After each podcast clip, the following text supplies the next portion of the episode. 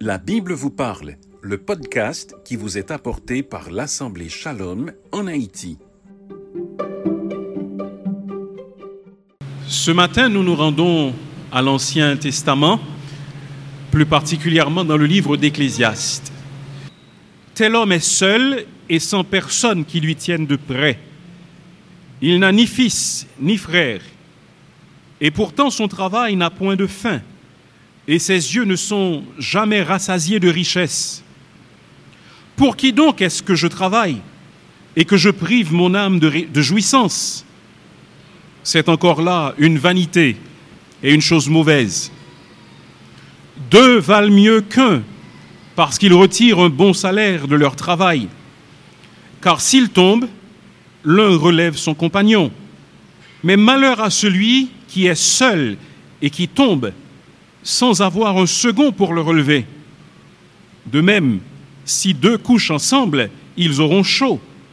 Mais celui qui est seul, comment aura-t-il chaud?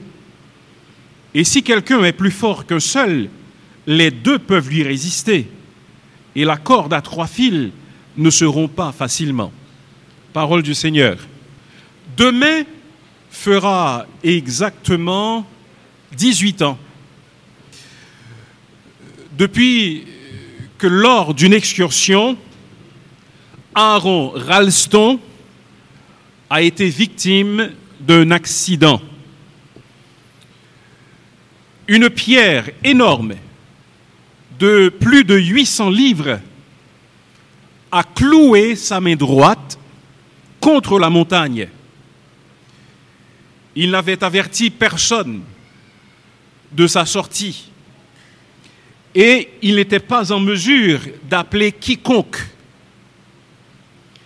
Il passa cinq jours à essayer sans succès d'enlever sa main, tout en grignotant le peu de nourriture qu'il avait et en buvant à toute petite gorgée le peu d'eau qui lui restait.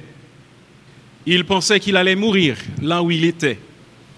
Il avait même inscrit son nom sur le flanc de la montagne et la date de sa mort. Pourtant, il s'est réveillé le matin du sixième jour. Et lorsqu'il s'est réveillé, il s'est rendu compte que son bras droit était en putréfaction. Ralston a failli perdre la vie parce qu'il était seul et que personne n'était là pour lui porter secours. Je mentionne cette histoire ce matin, c'est parce qu'il y a un parallèle entre ce qui est arrivé à cet homme et ce qui peut nous arriver dans notre vie spirituelle. À savoir que lorsque nous souffrons seuls, lorsque nous restons seuls, nous pouvons échouer, nous pouvons souffrir terriblement. C'est pourquoi Dieu ne nous laisse pas vivre seuls.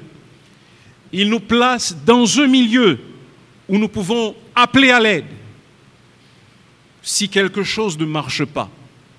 Nous pouvons nous tourner vers quelqu'un, nous pouvons faire appel à quelqu'un. Le contexte du texte que nous avons lu ce matin en Ecclésiaste est avant tout un contexte de travail. Cependant, les principes s'appliquent également à la vie spirituelle. Et la vérité centrale que j'aimerais que vous saisissiez ce matin est simple, et c'est la suivante. Le soutien mutuel des croyants leur est salutaire. Nous avons besoin de nous soutenir mutuellement. Nous avons besoin de faire appel les uns aux autres en cas de besoin pour que ce qui est arrivé à Ralston ne nous arrive pas. Vous souffrez peut-être d'une addiction et vous avez peur que cela vienne au jour. Vous avez peut-être des problèmes spirituels profonds auxquels vous êtes en but et vous gardez tout cela pour vous-même. Mais j'aimerais vous dire aujourd'hui qu'il y a de l'espoir, que vous n'êtes pas seul et que vous ne devez pas hésiter à faire appel aux autres, car Dieu les a placés dans votre vie pour cela, pour qu'ils vous aident et pour que vous les aidiez également. Remarquons ce que ce texte nous révèle ce matin au sujet de la nécessité de ce soutien mutuel entre les croyants. Premièrement, l'Ecclésiaste nous montre l'absurdité de la solitude. L'absurdité de la solitude. Il présente un personnage qui préfère rester seul, sans amis, sans parents, pour pouvoir gagner de l'argent, tout simplement. Cette personne se prive de la présence des autres pour pouvoir se livrer à ses propres poursuites. Dans ce cas, la poursuite des richesses par le travail, le travail excessif. Et l'Ecclésiaste nous dit que c'est une vanité. Le mot vanité est utilisé à de nombreuses reprises, particulièrement dans ce livre. Cela signifie que c'est quelque chose qui n'est qui n'a pas de valeur, c'est vide, c'est léger, c'est passager. Cela n'a pas de poids aux yeux de Dieu. C'est quelque chose de vain, c'est quelque chose d'absurde même.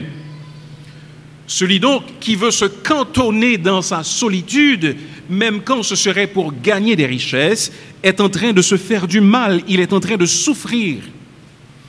De même, frères et sœurs, on entend des gens dire dans l'Église qu'ils ne veulent pas s'impliquer dans l'Église parce que cela peut leur faire, les faire souffrir. Ils ne veulent pas être victimes. Ils préfèrent être seuls. Ils pensent pouvoir prospérer seuls. Je n'ai pas besoin d'église. Je n'ai pas besoin de famille spirituelle. Je peux lire ma Bible seul. Je peux prier seul. Je peux grandir seul. C'est faux. Vous vous trompez si c'est là votre opinion. La satisfaction de telles personnes n'est que temporaire et minime. Cette satisfaction est temporaire en ce que un jour, ces personnes auront besoin des autres et ne pourront pas les trouver. Même si elles pensent pour le moment que ce ne sera jamais le cas. Un jour, vous allez avoir besoin des autres. Non seulement leur satisfaction est temporaire, mais aussi leur satisfaction est minime. Parce que les inconvénients que ces personnes redoutent sont négligeables par rapport aux bénéfices qu'elles pourraient récolter et nous y reviendrons un petit peu plus tard. Et les bénéfices de faire cavalier seul sont aussi minimes parce que on se prive de ce que Dieu a pour nous. Nous ne saurions rester seuls sans souffrir véritablement. Écoutez, est-ce que vous avez des frères et des sœurs de sang? Est-ce que vous vous êtes jamais chamaillé avec vos frères et vos sœurs de sang? Est-ce que pour cela vous avez décidé de quitter la maison? Non.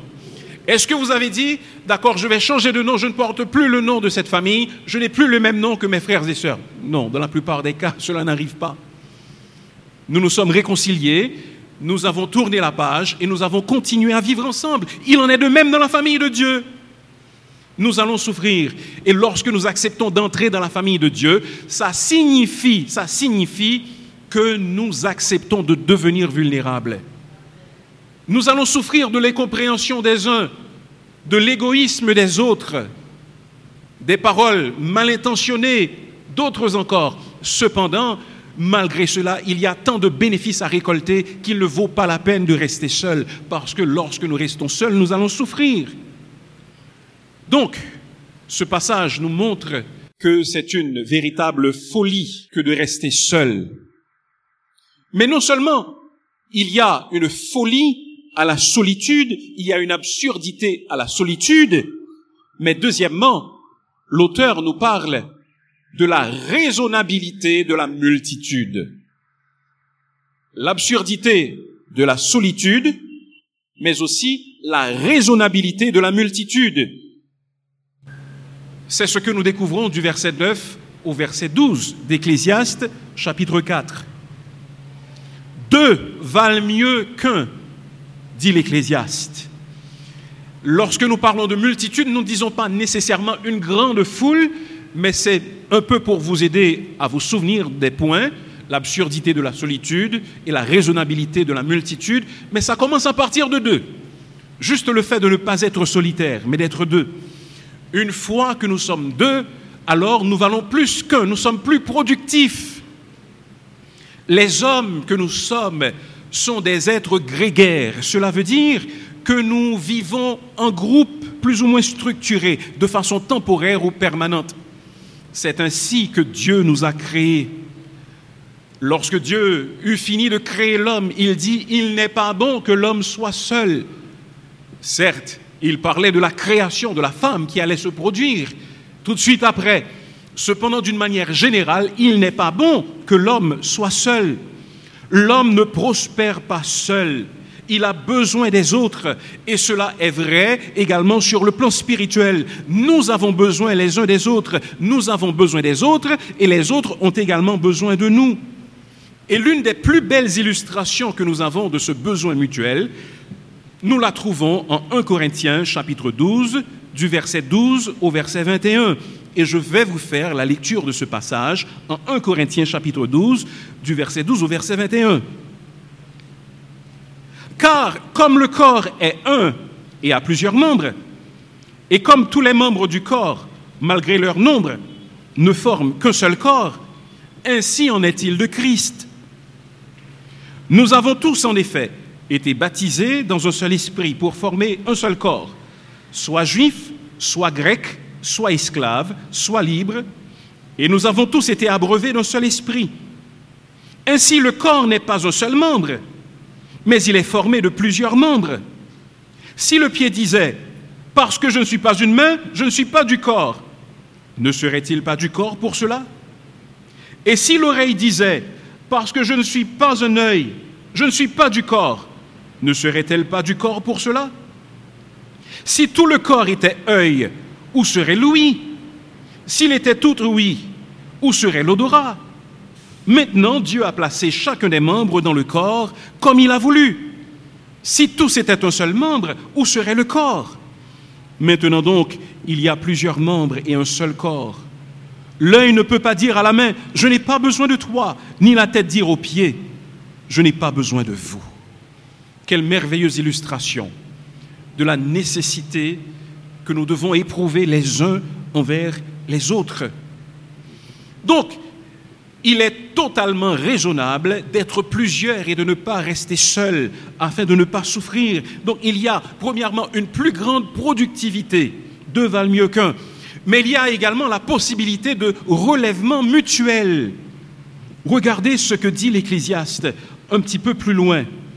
Il dit, car s'il tombe, l'un relève son compagnon, mais malheur à celui qui est seul et qui tombe sans avoir un second pour le relever.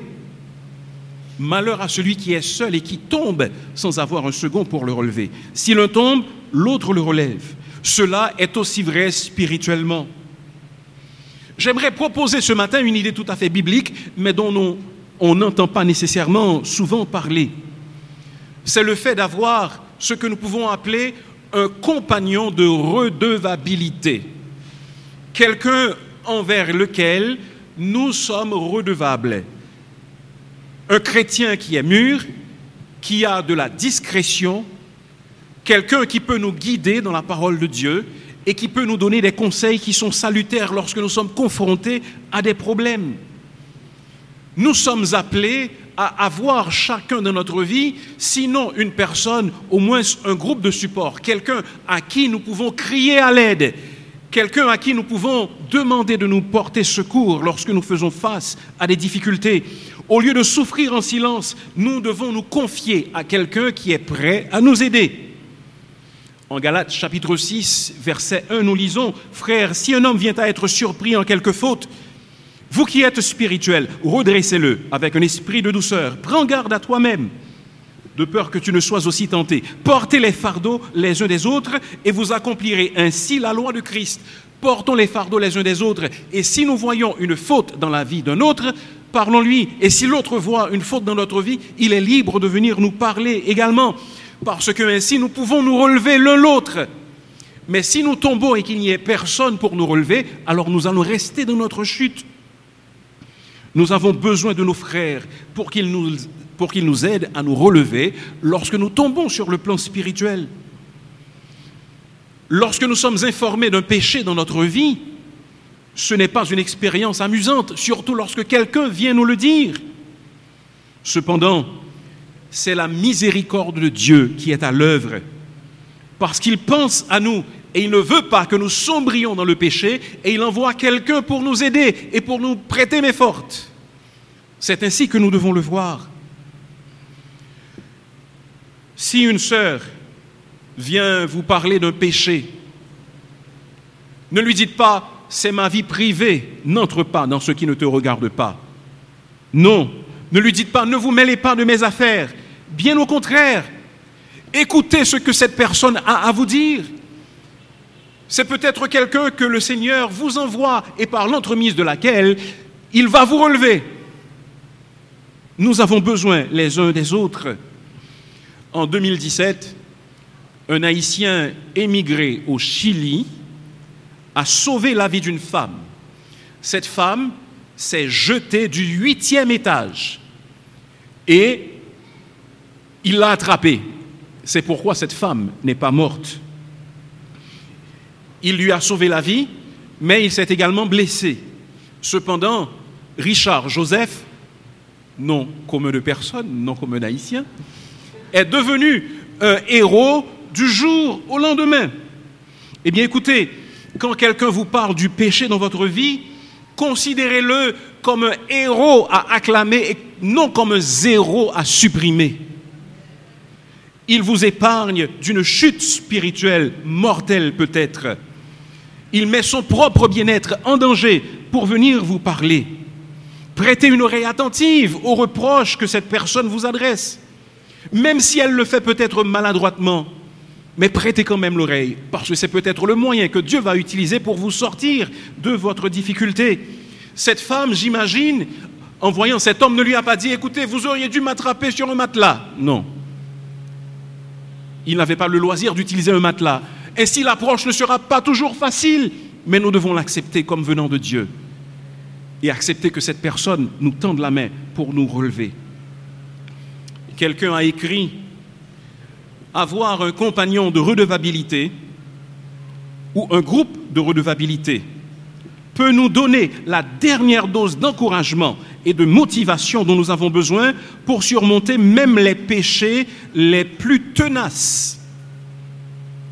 Au fait, si vous avez un péché ou des péchés que vous avez du mal à abandonner, si vous vous trouvez sans cesse devant le Seigneur, lui demandant pardon pour un péché dont vous avez l'impression que vous ne pouvez jamais, euh, sur, sur lequel vous ne pourrez jamais remporter la victoire, eh bien l'un des meilleurs moyens d'avoir enfin cette victoire, c'est de nous adresser à quelqu'un et de lui demander nous aider.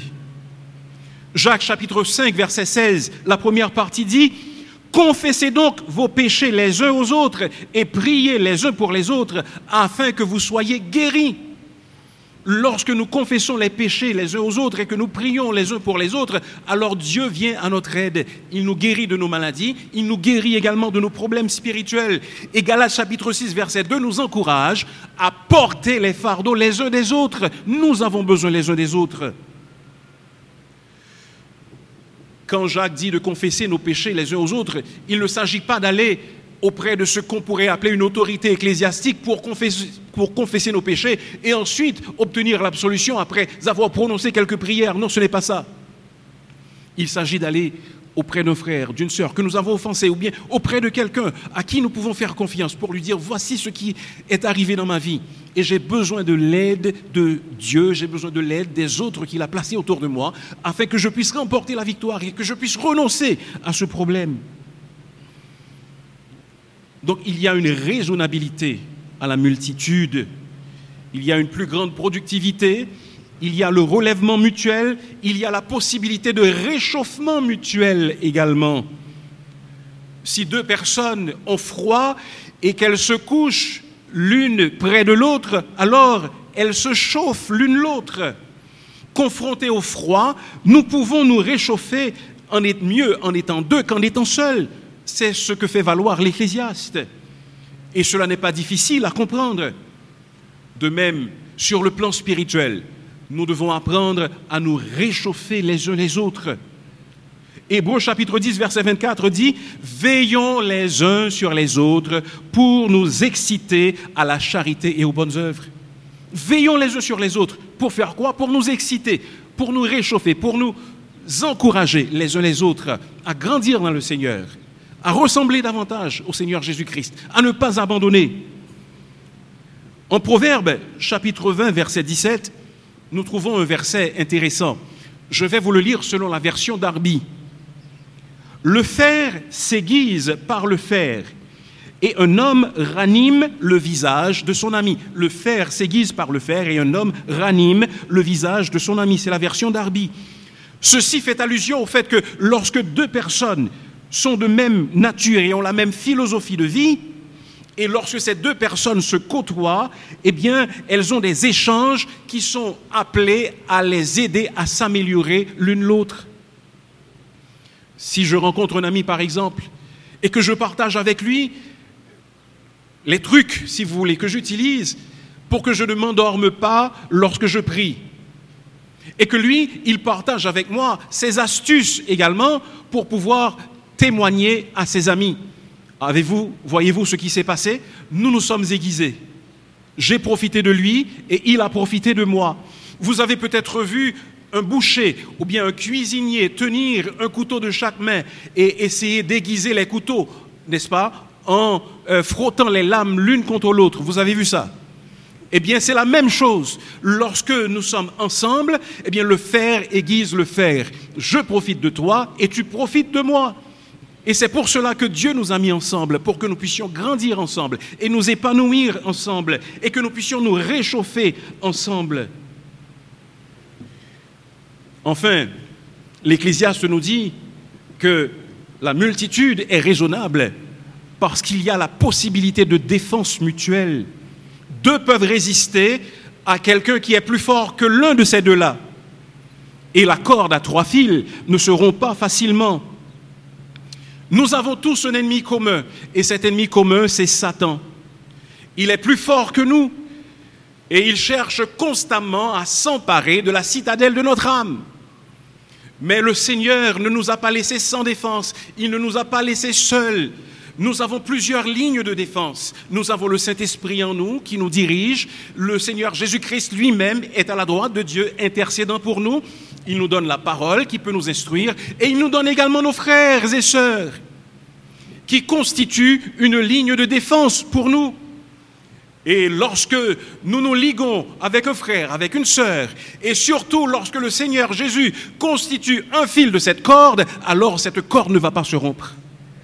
Et nous pouvons remporter la victoire sur Satan, celui qui vient nous attaquer, et celui qui veut remporter la victoire sur notre âme.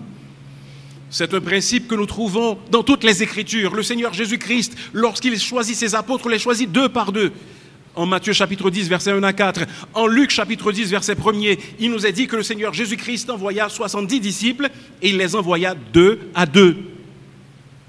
Le Seigneur Jésus-Christ lui-même, à l'heure de la mort, à l'heure de l'angoisse suprême, lorsqu'il allait souffrir de la crucifixion, il a fait appel à son groupe de support, à son cercle intime, à ses trois amis qui étaient les plus proches, Pierre, Jacques et Jean, et il les a amenés à amener quelque part avec lui, et il leur a demandé de veiller une heure avec lui.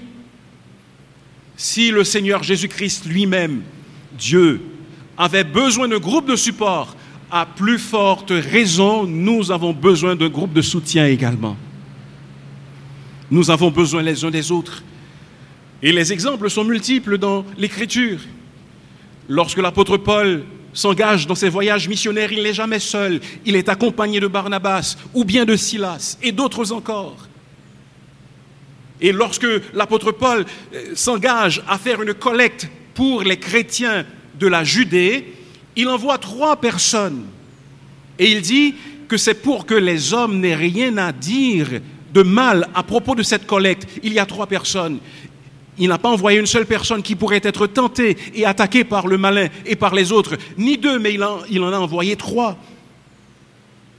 De même, frères et sœurs, nous avons besoin d'aide. Si nous sommes dans un combat spirituel, ne souffrons pas seuls nous avons besoin d'aide et le Seigneur peut nous assurer la victoire grâce à cette défense mutuelle que nous trouvons dans la multitude. Mais bien aimés, ce matin, nous avons compris que le soutien mutuel des croyants leur est salutaire. Nous avons compris dans les mots de l'Ecclésiaste l'absurdité de la solitude. Ne dites pas que vous pouvez prospérer seul, vous vous trompez. Et nous avons compris également la raisonnabilité de la multitude. Au début, j'ai commencé à vous raconter une histoire, celle d'un homme dont la main était coincée entre une pierre de plus de 800 livres et la paroi d'une montagne. Vous vous êtes demandé peut-être comment a-t-il pu en sortir? Bien, je vais vous dire, ce sixième jour, lorsque Aaron Ralston s'est rendu compte que sa main droite était entrée en putréfaction, à l'aide d'un canif peu aiguisé et à l'aide d'une pince, il s'est brisé les os de son avant-bras droit et il s'est amputé lui-même. La douloureuse opération a duré une heure. Ne pouvant se servir que de son bras gauche, il a rampé pour sortir de l'endroit où il était. Et après avoir parcouru 10 kilomètres à pied, enfin, Ralston a rencontré une famille qui lui a donné un peu de nourriture et un peu d'eau à boire et a contacté les secours. Il a miraculeusement survécu à cet accident, ayant perdu 40 livres et 25% de son sang. Écoutez, frères et sœurs, vous n'avez pas besoin de souffrir autant spirituellement que Ralston a souffert physiquement. Parce que Dieu a mis des personnes autour de vous et auxquelles vous pouvez faire appel lorsque vous êtes en difficulté. Il veut nous aider au moyen de ces personnes. Vous n'avez pas besoin de souffrir seul, mais faites appel à des gens. À la SBF, sachez que vous n'êtes pas seul. Des personnes sont disposées à vous entendre. D'abord, vos pasteurs sont disposés à vous entendre. Mais nous savons que vous n'aimez pas venir parler aux pasteurs, parce que les pasteurs sont les derniers à être au courant de ce qui se passe dans vos vies, souvent. Je n'ai pas entendu Amen à ça, mais... Hmm? Ou au moins, on va vous diriger vers quelqu'un qui peut vous aider. Aujourd'hui, ne souffrez pas seul, car le soutien mutuel des croyants leur est salutaire. Et le soutien mutuel des croyants de l'Assemblée Shalom est disponible pour vous. Vous venez d'écouter La Bible vous parle, un podcast qui vous est apporté par l'Assemblée Shalom. L'Assemblée Shalom est une église baptiste située en Haïti. Visitez notre site web au www.assembléeshalom.org. À la prochaine.